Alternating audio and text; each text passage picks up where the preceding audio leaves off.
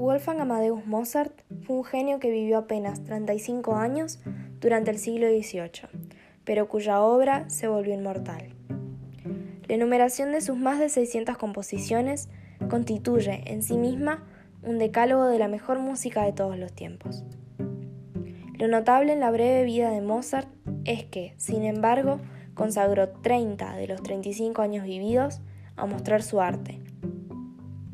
Cuentan que su padre, que a la vez fue su maestro de música y su mentor, lo consideraba una bendición divina, y por ello cuando el pequeño Mozart contaba con apenas cinco años, sus dotes prodigiosas ya eran conocidas en los salones de Viena. Los críticos musicales han definido las obras de Mozart como absoluta y total, capaz de equilibrar luces y sombras, elegancia y obscuridad.